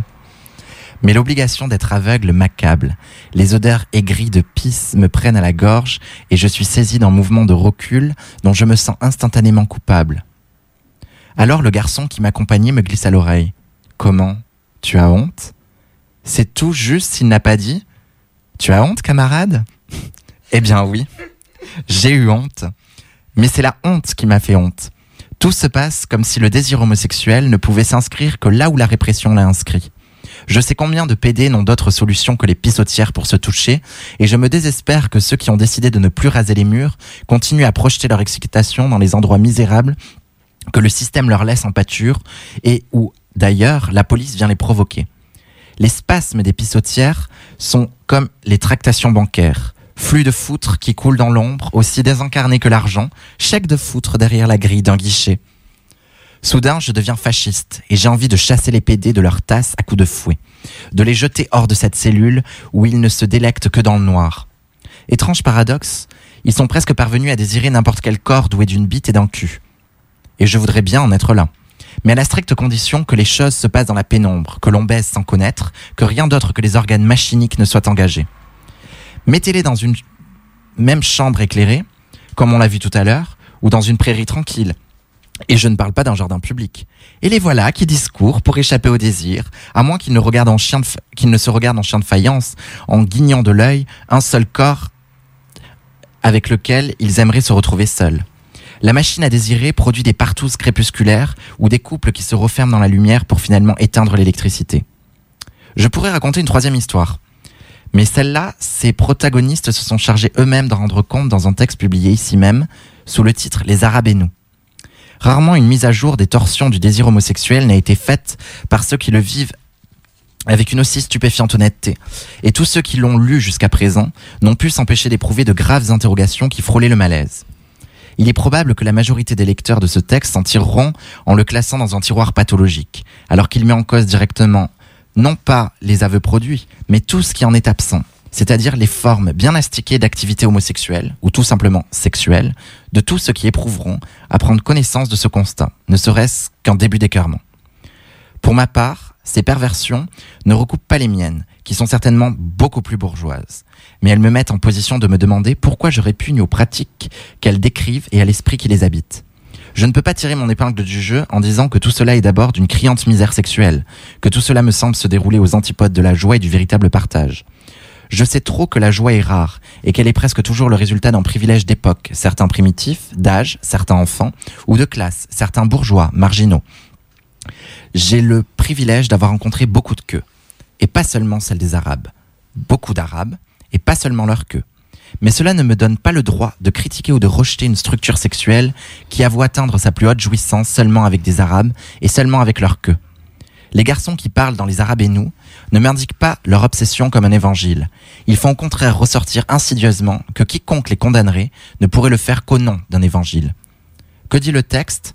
La scène de ce qu'il raconte est Paris, mais la toile de fond est le paradis de la campagne marocaine qui n'a pas encore été contaminée par les rapports capitalistes urbains et où survit une économie de subsistance. Là, le mythe de la primitivité joue à fond. L'éjaculation retourne à l'ingénuité précoce et brutale, et pour un peu, on y, deviendrait vite arabe soi-même. Mais il faut bien retourner vivre à Paris. Les Arabes n'y sont plus d'admirables bergers arcadiens, mais de sous-prolétaires industriels. Et c'est là que tout se complique. Il n'est plus question, comme à Marrakech, d'ouvrir délicieusement un bordel pour Arabes dont on sera les putains. L'économique ne peut plus être escamoté. Tout devient du spectacle et de l'exploitation. Dans ce gigantesque spectacle, la bourgeoisie met en scène le prolétariat, mais c'est le prolétariat qui produit la bourgeoisie et ses particularismes. Le non-dit du jeune PD parisien à l'arabe, c'est encore quelque chose de coupable. La bourgeoisie t'exploite, mon père t'exploite, alors baise-moi. Et il pourrait ajouter, quand on fait ça dans mon pays, sous le pont de Clichy, c'est peut-être sordide, mais quand on fait ça chez toi, dans les taillis des c'est merveilleux. Lutte des classes, masochisme de classe, qu'est-ce qui se cache là-dessous Dans cette artificielle récupération du primitif? Dans Les Arabes et nous, des garçons homosexuels nous expliquent que leur désir cherche un primitif et un opprimé. Ce qu'ils cherchent plutôt, c'est l'être le moins capable d'exercer un pouvoir sur eux. Mais il n'y a pas plus chauvin mal que cette victime sociale. On pourrait presque dire que des corps qui ont un phallus sans pénis vont à des corps qui ont un pénis sans phallus. Extraordinaire désir qui, non content de se satisfaire, trouve à commettre un acte politique qui lui sert d'alibi. Je me fais baiser dans mon cul parce que mon père et mon grand-père ont baisé dans les guerres coloniales avant d'en venir à le faire dans leur usine. Mais rien de plus faux que cette équilibration qui n'est qu'en prêter pour un rendu. Je prête un quart d'heure mon cul à quelqu'un que la bourgeoisie encule mythiquement tout le long de sa vie, au point d'avoir perfectionné en lui la fierté du mal déjà déposée par l'islam. Il n'y aurait dans cette démarche une chance de mettre un grain de sable dans l'appareillage des rôles que si à l'extrême limite, l'Européen criait à l'Arabe Ta virilité est insolente, je l'adore, et que l'Arabe lui réponde Ah, tu reconnais que je suis un beau mâle, alors tu peux m'enculer. L'Arabe en question échapperait alors à la catégorie sociosexuelle, sociosexuelle archétypique. Mais, mais s'il est déjà rare de rencontrer un arabe qui accepte de jouer d'abord à l'enculé à la condition expresse qu'il puisse être un enculeur à la fin du compte, ce qui n'existe pas dans les arabes et nous, c'est l'arabe qui veut bien jouer à l'enculeur pourvu qu'il soit enculé ensuite. Et pour cause. Celui-là serait donc occidentalisé. Il produirait du sens au lieu de produire une animalité codée par Mahomet et Coca-Cola. Et du coup, il n'intéresserait plus du tout les PD coureurs d'arabes qui n'ont pas manqué dans leur confession de nous le dire. Si on lit et qu'on relit attentivement cette confession sans a priori hostile, on y découvre un certain nombre de postulats. D'abord, on vient de le voir, le désir est coupé de tout projet révolutionnaire. Qu'un arabe ait commencé sa révolution sexuelle et le voilà exclu de toute coucherie. Les rôles ne sont pas brisés, mais exaucés. Et l'on ajoute, pour qu'il n'y ait aucun doute de notre part, que le racisme doit être vécu sexuellement. Les PD qui nous parlent dans ce texte vivent une sexualité qui exige le racisme comme forme particulière d'exogamie, sans qu'on puisse imaginer comment, dans cette forme, le racisme pourrait finir par se consumer. Ensuite, le plaisir est radicalement séparé de l'affrontement des personnes, de toutes les vaselines de la psychologie, bref, de toute communication autre que celle de la pénétration organique. Les bourgeois avaient opéré la ségrégation de l'amour et de l'amitié. On procède maintenant chez les homosexuels qui nous occupent à la ségrégation du plaisir et de la communication. L'un d'eux déclarant dans un magnétophone cette phrase qui finira par nous être communiquée par écrit La communication, ça me fait chier à mourir. Il ne reste donc plus qu'un seul rapport de force, le rapport musculaire. Voilà l'érection toute seule dans sa cage. Machine qui ne se croit pas humaine, rien que de la machine. L'amour avec un grand Q a assassiné l'amour avec un grand A. Merci mon Dieu. Que sont finalement les Arabes dans cette histoire Où un coup de queue jamais n'abolit le hasard? Ils sont une collecte de godemichés et nous ne pouvons oublier qu'un collectionneur est toujours quelque part un bourgeois. Tournant le dos à cette meute d'ustensiles et leur ouvrant le cul, le pédé coureur d'arabe rêve d'être tué par une bite qui oblitère la sienne par une bite d'ivoire, comme il dit, par un gadget primitif qui fera fantasmatiquement de lui un trou sans bite, une femme théâtralisée et qui lui apportera une mort divine. Si je dis maintenant que ce comportement, quand il en arrive là, me bouleverse et que peut-être j'en rêve, mon analyse aurait été trop critique pour qu'on me croie. Mais le magnétophone qui raconte Les Arabes et nous continue de tourner dans ma tête, et j'entends une phrase qui revient comme un disque reggae. L'un de ces garçons répète obstinément Il ne doit pas y avoir de dupes. Je ne veux pas qu'il y ait de dupes. Il n'y a pas de dupes. Il n'y a pas de dupes. Il n'y a pas de dupes. Lui et ses camarades nous proposent pourtant une intellectualité qui consomme de la virilité primitive, qui cultive de la phallocratie, et sans cesser d'imposer sa loi culturelle. D'un côté la bite d'ivoire, de l'autre côté la tour d'ivoire. Et tout le monde est dupe. Il reste que ce témoignage est exemplaire. Tous les homosexuels ne vivent pas de telles aventures, qu'ils croient dangereuses, et même ces confidences les font grincer des dents. Mais ceux qui les vivent et qui osent nous les raconter vont au moins au bout de l'itinéraire. La bourgeoisie ne nous a pas laissé 36 chemins à l'homosexualité, mais un seul et tous les autres ne sont que des pistes de fuite ou de mascarade. Et ce chemin-là, le texte Les Arabes et nous, en donne une excellente photographie. Les personnages qui y parlent sont des dupes, mais certainement pas des menteurs. Ce sont plutôt tous les autres PD qui mentent et jouent à la comédie. Tantôt la comédie de la bourgeoisie, tantôt la comédie de la révolution. Merci Anal pour euh, cette première partie de son feuilleton policier euh, sur les hétéropétasses. Je vois en, Et les homocrates. voilà, en, dessous, en bas de la fiche que tu as écrite, il y a euh, les hétéropétasses, les homocrates et les gauchistes. Ah oui, j'ai oublié les gauchistes, Voilà, ferait je pense que ça ferait un bon titre de film, euh, euh, peut-être. Réalisé par Clint Par Eastwood. Christophe Honoré. Euh, Ouais, mieux. voilà. Euh, on va passer à l'agenda, sauf si, euh, sauf si on avait peut-être une histoire à raconter. Hayden, tu voulais nous raconter un truc Ouais, je voulais raconter un petit truc euh, marrant qui s'est passé. euh, je vais pas dire où, mais euh, j'ai été à un concert la semaine dernière. Et j'ai passé une très bonne soirée. Une des premières soirées où j'ai pas eu de problème d'ailleurs, jusqu'au moment où je, où je suis sortie. Il y a un mec qui m'a demandé mon feu. Jusque-là, tout va bien. Et euh, il était très très bourré. Et il m'a il m'a gentiment demandé si j'étais une lesbienne ou un mec qui se travestissait parce que ça se voyait sur, euh, sur ma gueule, quoi. Du coup, euh, je lui ai également gentiment répondu que il allait allumer sa clope et me rendre mon feu et tout allait bien se passer. Et, euh, il m'a dit euh, Ouais, ouais, je te trouve un peu radical et tout. Non, non. euh. je lui ai dit Non, non, tu vas me rendre mon feu, notre discussion va s'arrêter là. Et euh, il voulait pas me le rendre. et vu que c'est mon feu préféré, ben, je lui ai mis la main sur l'épaule, je lui ai demandé qu'il me le rende. Il me l'a rendu, après je me suis excusée de l'avoir touché parce que forcément euh, bah, il allait devenir PD aussi quoi. Et du coup euh, je lui ai je sais il m'a dit euh, il m'a dit ouais je te trouve euh, je trouve un peu radical moi je suis ouvert à la discussion euh, j'aimerais bien qu'on discute tous les deux et tout je fais discuter de quoi il y a quoi à discuter? Tu viens de me dire que ça se voyait sur ma gueule blabla il m'a dit ouais non mais euh, moi euh, euh, je suis pas homophobe, nana. C'est juste que ma copine, bah, en fait, euh, elle allait dans des soirées avec des lesbiennes et puis tout se passait bien. Et puis un jour, moi, je me suis ramenée. euh, Il y avait que des gays, ils m'ont tous tripoté. du coup, je dis bah oui, tu sais, c'est les choses qui arrivent de se faire tripoter par des hommes. hein, bienvenue au club et tout. Et du coup, bon, il a pas allumé sa clope hein, avec mon feu, il a pas réussi parce qu'il était trop bourré. Et euh, il, a, il continuait, il continuait, il continuait. Il a commencé à, à m'attraper tout machin. Là, par contre, ça me faisait un petit peu moins rire.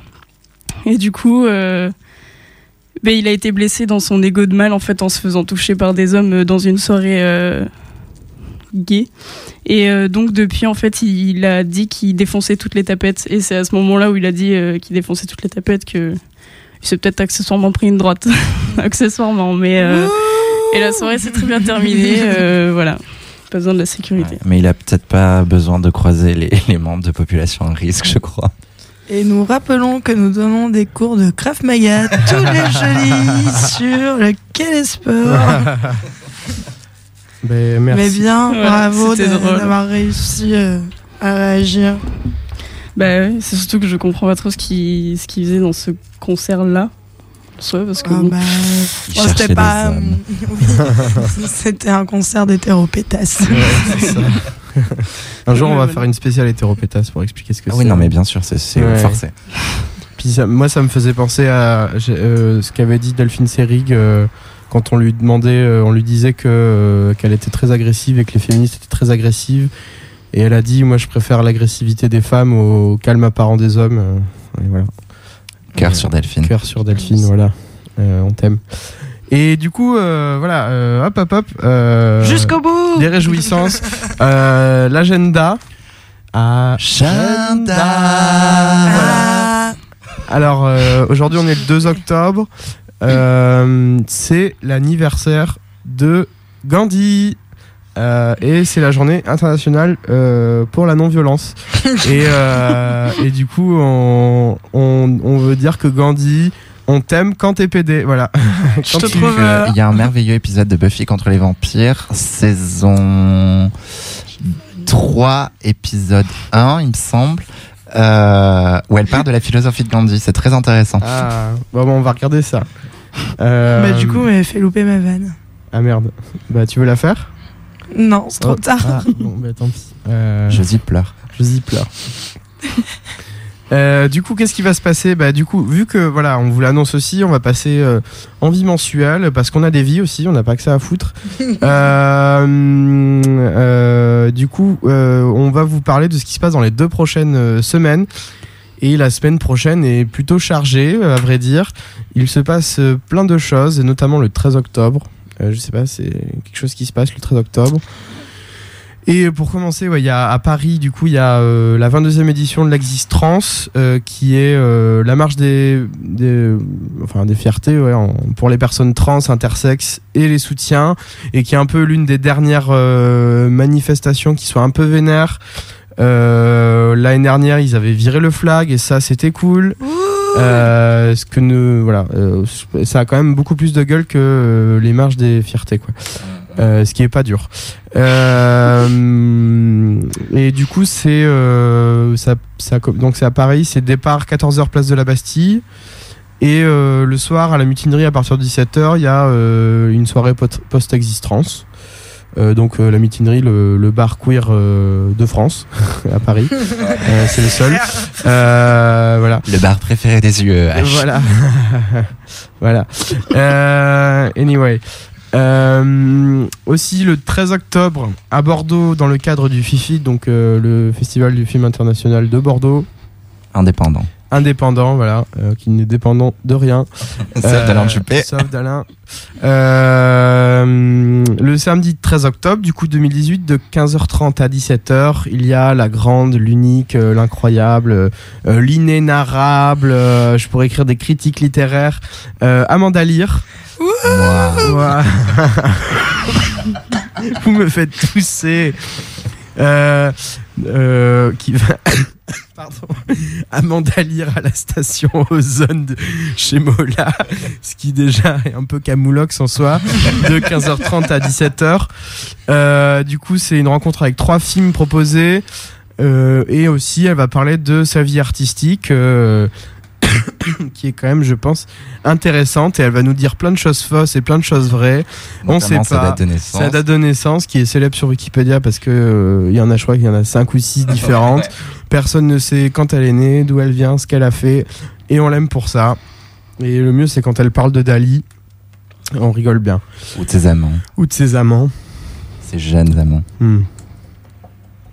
Et donc du coup euh, à Rennes, d'une oh ben décidément, ça me fait tousser l'actualité.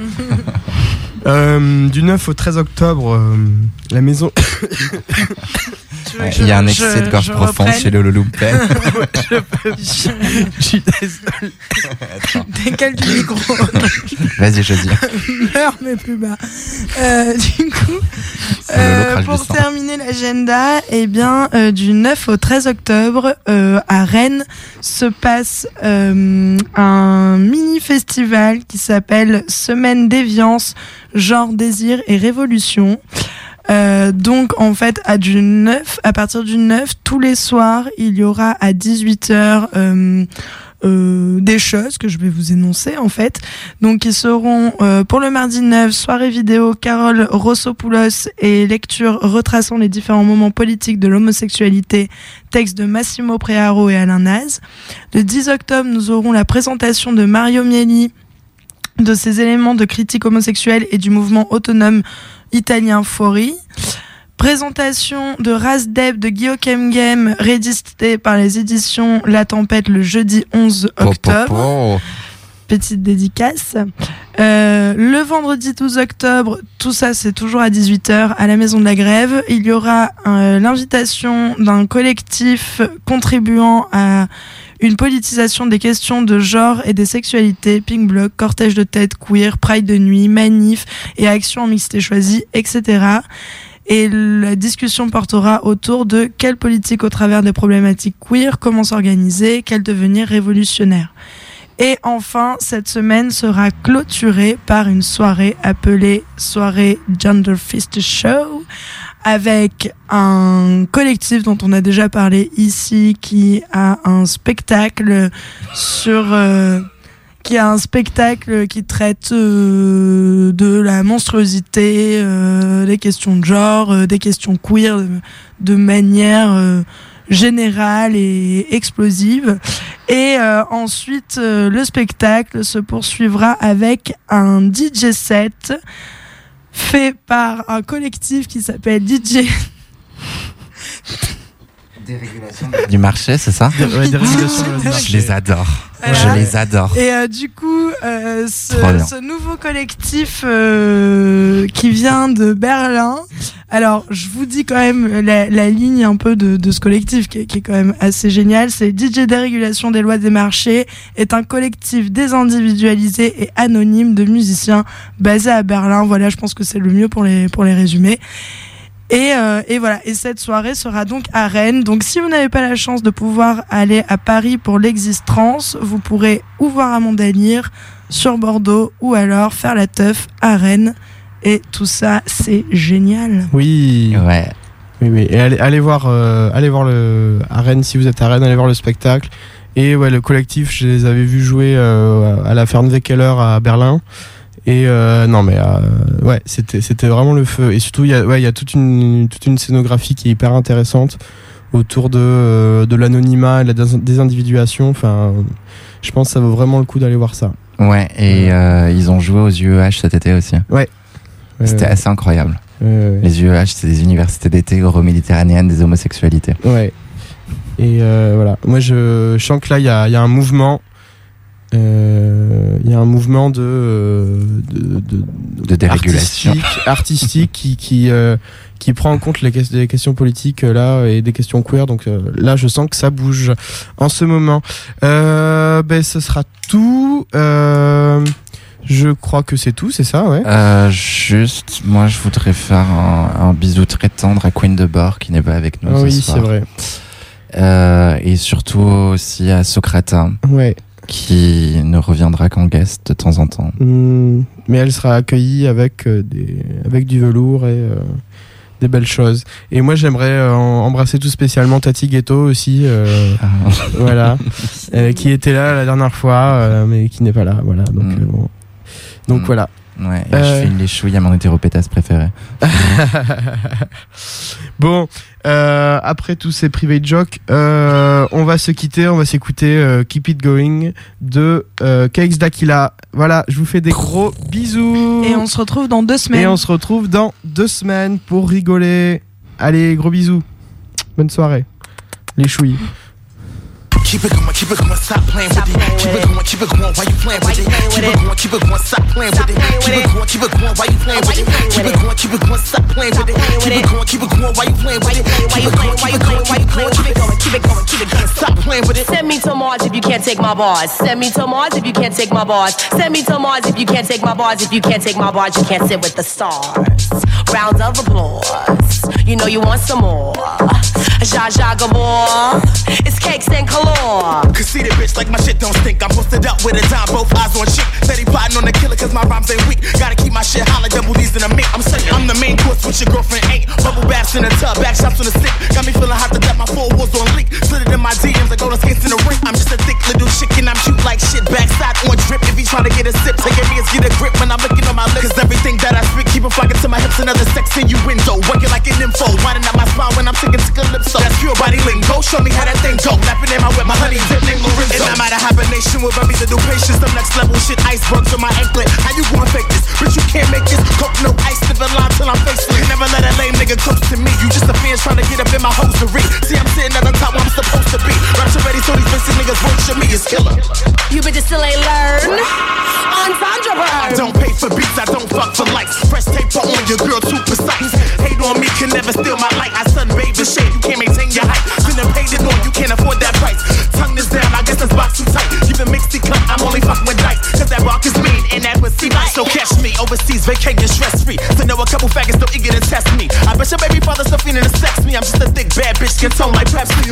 I serve it up while traveling a sex seat. We gon' fly must make it hard to press me. Until you throw a shots can never address me. I'm making moves when I cruise to the gram to check. I'm screaming truth, teller, no liar. Run up in your spot like more fire. Bad bitches, foreign attire. You ain't never going pop these hoes retire. Yeah, keep it going, keep it going, stop playing with it. Keep it going, keep it going while you playing with it. Keep it going, keep it going, stop playing with it. Keep it going, keep it going, stop playing with it. Slow seduction, fuck the introduction. I'm here to bust it open for you, no interruption. Couple tongue flicks was a sexual eruption. Then I make you hot on the spot like it's nothing. Yo, slow seduction, fuck the introduction. I'm here to bust it open for you, no interruption. Couple tongue flicks was a sexual eruption. Then I make you hot on the spot like it's nothing. Yeah. Keep it going, keep it going, stop playing with it. Keep it going, keep it going while you playing with it. Keep it going, keep it going, stop playing with it. Keep it going, keep it going while you playing with it. Keep it going, keep it going, stop playing with it. Keep it going, keep it going while you playing with it. Keep it going, keep it going, keep it going like. Oh shit. Truth teller, no liar. Run up in your spot like more fire. Bad bitches, foreign attire. You ain't never going pop these hoes retire. yeah. keep it going, keep it going, stop playing with it. Keep it going, keep it going while you playing with it. Keep it going, keep it going, stop playing with it. Keep it going, keep it going, stop playing with it. Slow seduction, fuck the introductions. I'm here to bust it up for you, no interruption. Couple tongue flick was a sexual eruption. And I make it hot on the spot like it's nothing. Slow seduction, fuck the introduction. Here to bust it up for you, no interruption. Couple tongue flick was a sexual eruption. And I it hot on the spot like it's nothing. One more time. That was it.